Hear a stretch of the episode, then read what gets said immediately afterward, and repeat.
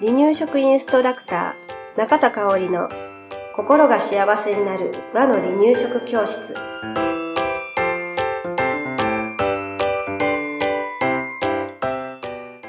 第125回です。番組アシスタントの山本智子です。よろしくお願いします。はい、今日もよろしくお願いします。はい。えー今回はね、うん。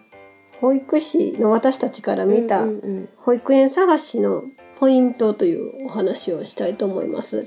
うん。もう11月半ばなので、うん4月入所のお子さんはもしかするともう、ん市町村によってはどうなんだろう。もう締め切ってるとこもあったりするのかな、うん早かったら。えー私たちのね、住んでる兵庫県西宮市は、うん。おそらく11月末やったようなうん。気がするんはい。ですけど、どうだったかな。え、もうちょっと早かったかな。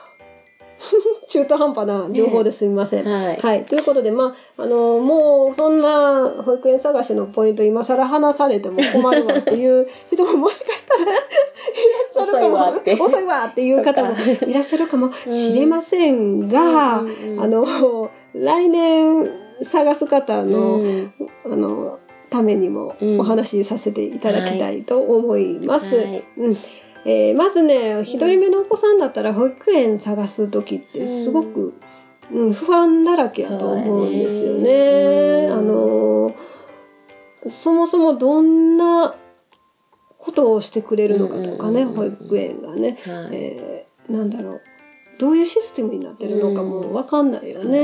うんうん。でまあ園によって本当ねシステムはいろいろなんで、うん。あのー大まかに今日はお話をさせてもらいたいと思います。はいで保育園にはね種類があります、うん。大きく分けて2つ。うん。認可保育園と無認可。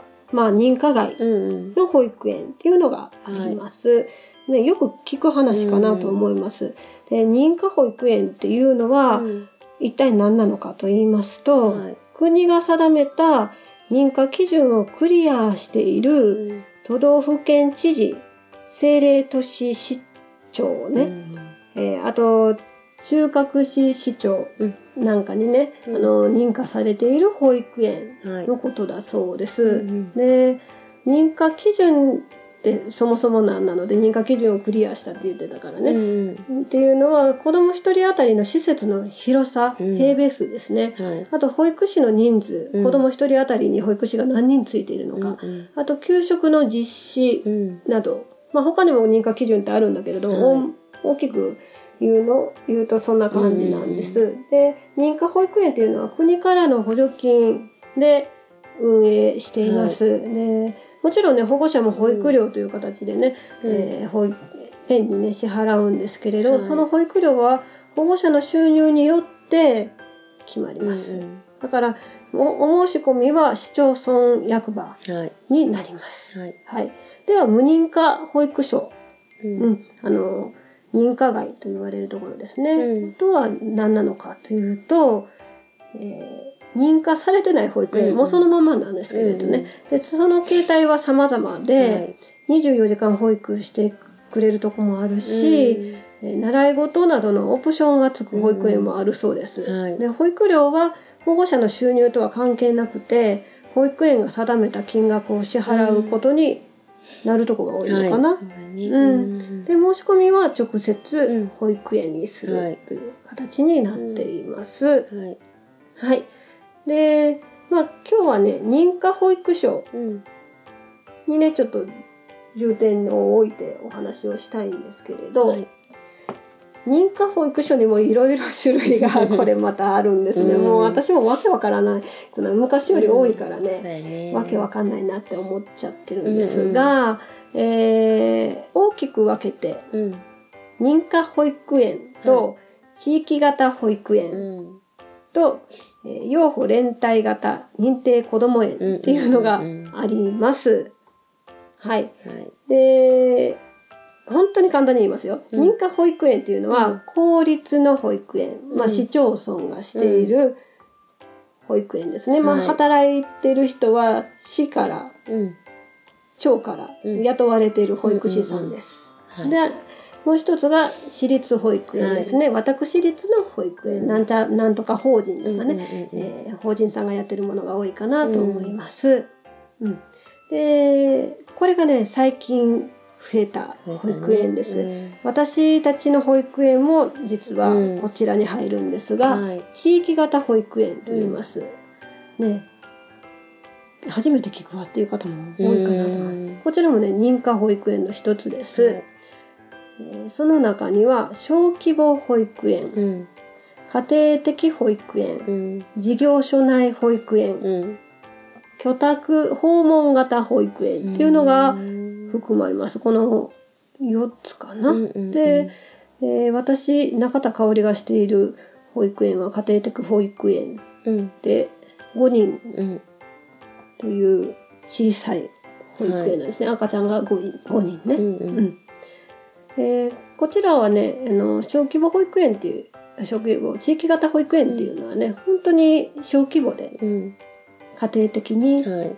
お子さんをお預かりするっていうので、えーそこがメリットかな、うん。一番のきめ細やかにうん。子供を保育できるっていうのが素晴らしいとこかなと思うんだけれどね。うんあの、もちろん大きい保育所がきめ細やかくないっていうわけじゃないんですよ。うん。だけどやっぱりこの狭い、大きい保育園よりは狭い空間の中でうん。少ない人数のうん子供たちをね、見るっていう面ではね、うん、利点かなと思います。。うん。で、もう一つ、養護連帯型認定こども園っていうのは、うんまあイメージとしては、うん幼稚園と保育園があの合体した感じうんかなと思います。はいだからね、えー認可保育園でもいろいろ選ぶ、うんうん。うん、うん。ねところがあると本当に保育にか変わってたから悩まなかったけど、うん、わからなかったらわからない。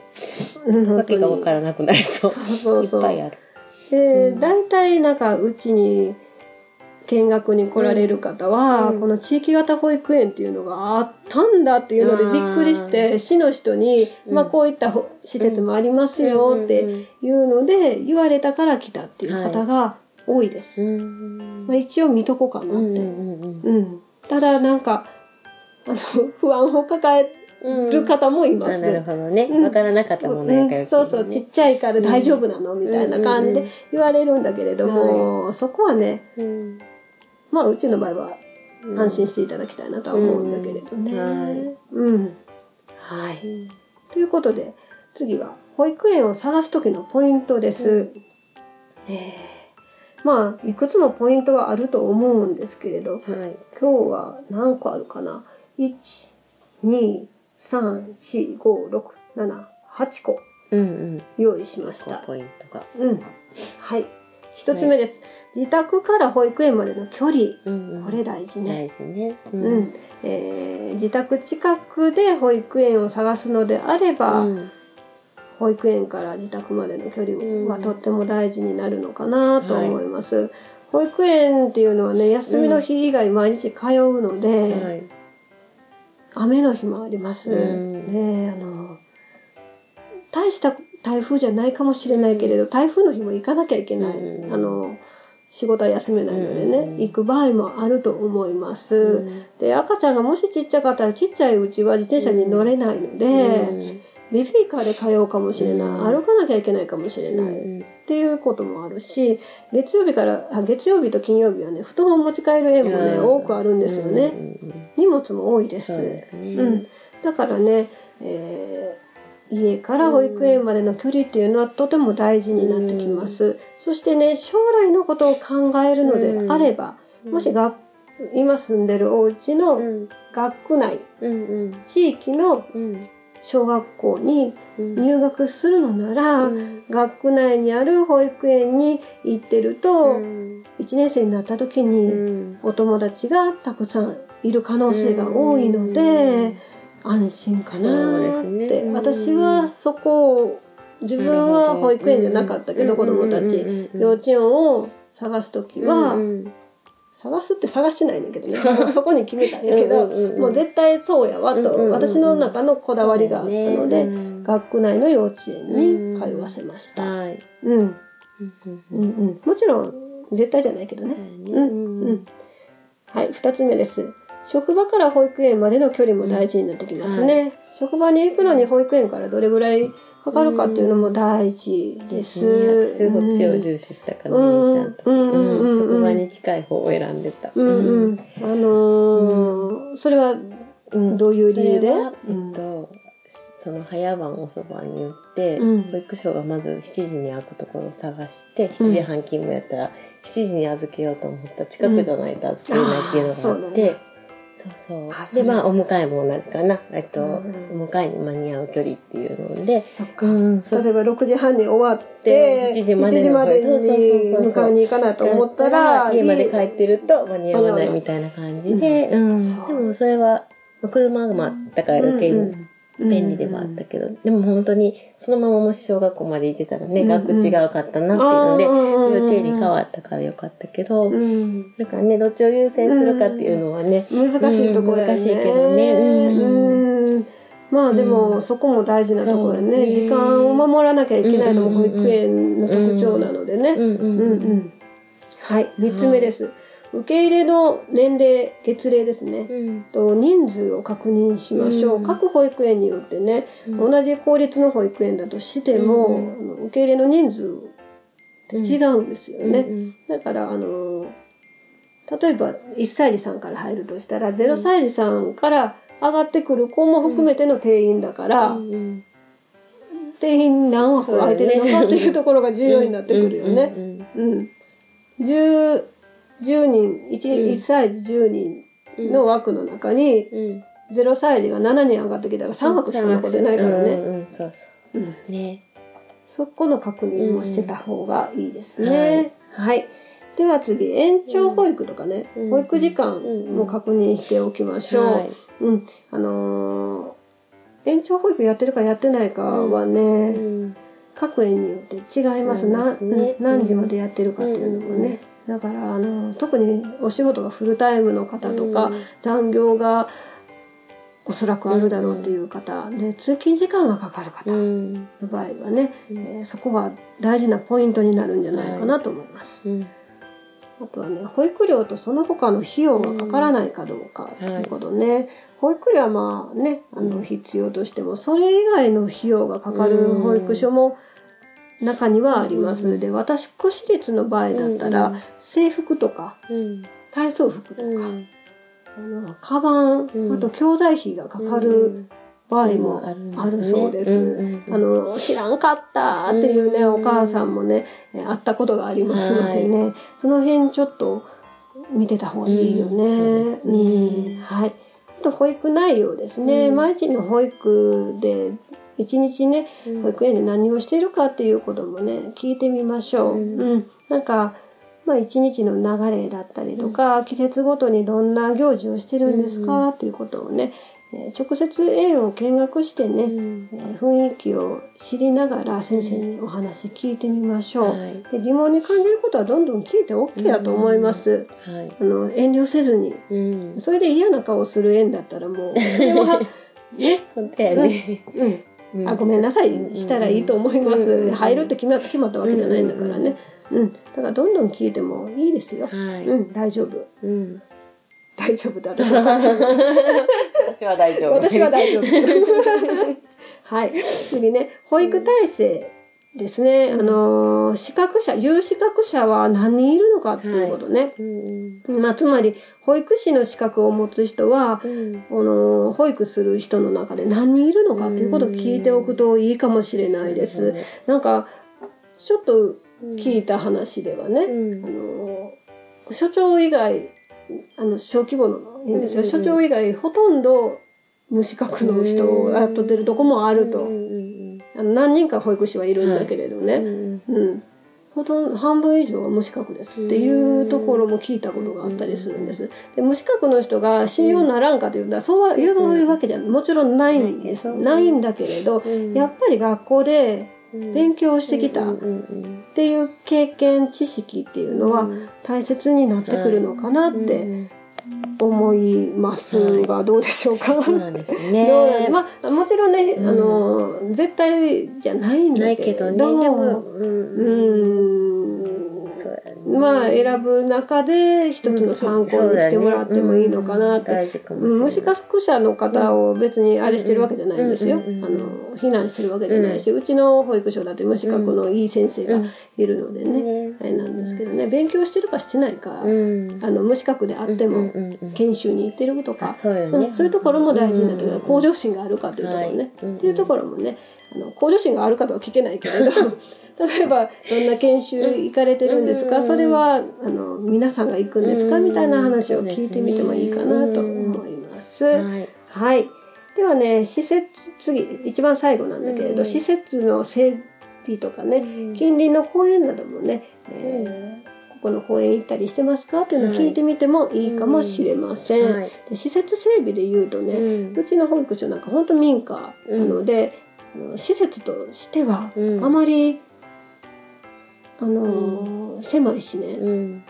私は良くないと思ってる。あの、良くないってあの、うんうんゆったりと広い中で子供たちは見れてないのが残念だなって立地的にね、はいもう仕方ないんですけれどね、うん。でこれにお庭の一つでもあれば、うん。あのちょっとうん。お散歩が行けなかった日でもお庭で遊べるのになって思うのが私が一番後悔してるところ、うん。あそこに保育園を建てたところ、うんことでね。だからなんか、うん、お庭のある空き家とかを見るとね、うん。貸し屋とかを見るとねあうん。惹かれる時があるんだけど あ引っ越すのは大変だなと思ってねねうん思ってる感じです、はだからあのうん。例えば保育園で見るのそうね、えー夏場なんかプールとか沐浴とかできるところがちゃんとあるかっていうところ結構重要なポイントかもしれない。うんうん、であのお庭がないとしても近くの公園があるかどうかもそうだし、うん。そうね。まあ子供が遊んでて危険がないかっていうのもうん。見学の時に見てもらったらいいかな。あとはあ耐震？うんあまあ耐震はね、うん施設をうん建てる時あの認可する時に、必要になってくるので、まあまあ大丈夫だとは思うんだけれど、うん一応確認しておくといいかもしれないですね。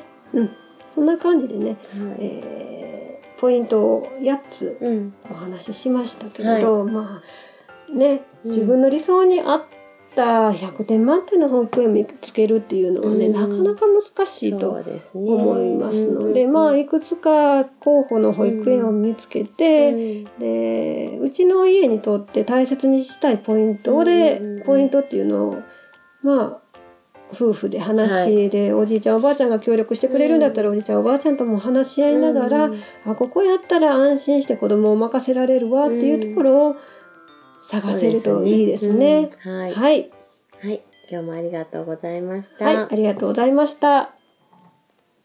離乳食インストラクター協会では人生80年の食事の土台作りをお伝えするお手軽な和の離乳食パクパクセミナーとじっくり学ぶ離乳食インストラクター協会2級1級講座を全国で開催しています。また、2018年11月からは離乳食の専門講師を育てる離乳食インストラクター養成講座を行っています。詳しくは離乳食インストラクター協会ホームページをご覧くださいね。